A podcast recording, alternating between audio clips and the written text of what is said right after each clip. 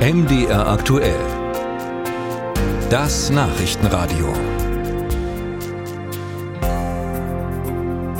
Russland hat der ukrainischen Armee vorgeworfen, gestern bei einem Angriff auf die russisch kontrollierte Stadt Donetsk in der Ostukraine mindestens 27 Menschen getötet zu haben.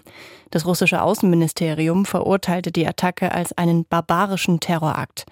Neben dem Krieg Israels gegen die Hamas wird dieser Angriff auf Donetsk heute bei den Gesprächen im UN-Sicherheitsrat Thema sein. Russlands Außenminister Lavrov nimmt auch daran teil. Björn Blaschke berichtet.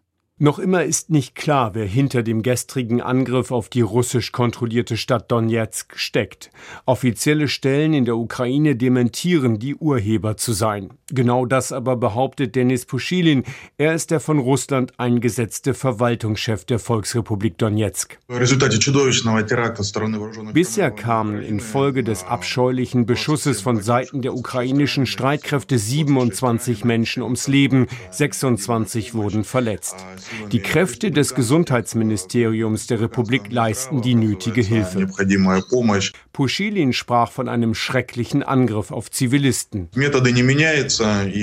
Die Mittel ändern sich nicht. Je stärker die ukrainischen Streitkräfte militärisch unter Druck geraten, desto häufiger lassen sie es an der Zivilbevölkerung aus.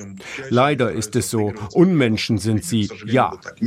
Russland hat Donetsk im Herbst 2022 in die russische Föderation Organisation eingegliedert.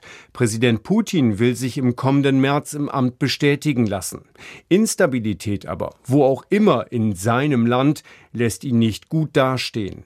Russlands Außenminister Sergei Lavrov will vor dem UN-Sicherheitsrat über den Angriff auf Donetsk sprechen, so wie er überhaupt die militärische Spezialoperation, wie der Krieg gegen die Ukraine offiziell genannt werden muss, Thema sein soll.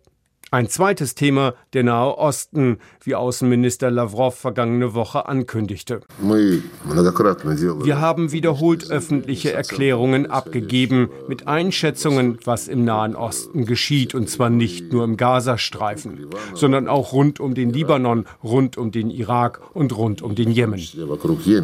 Die Beziehungen des Kremls in die Region sind spannend und vielschichtig. Zu Israel beispielsweise unterhält Moskau schon allein wegen der vielen russischstämmigen Juden, die in dem Land wohnen, enge Verbindungen.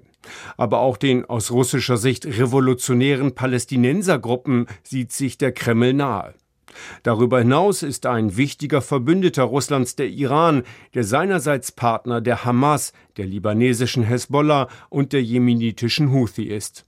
Deren Angriffe auf Schiffe im Roten Meer lehnt Moskau ab. Die russische Regierung verurteilte gleichzeitig die mehrfachen Attacken auf Houthi-Einrichtungen, die Washington und London befohlen haben. Erst Ende vergangener Woche äußerte sich Lavrov. Natürlich haben die USA zusammen mit den Briten und einigen ihrer Verbündeten alle erdenklichen Normen des Völkerrechts verletzt, einfach mit Füßen getreten, einschließlich der Resolution des Sicherheitsrats, die nur den Schutz der Handelsschifffahrt forderte. Niemand hat sie ermächtigt, den Jemen zu bombardieren. Lavrov will den UN-Sicherheitsrat als Bühne nutzen, um die USA, Großbritannien und den Westen insgesamt als imperialistisch darzustellen, in der Ukraine und im Nahen Osten.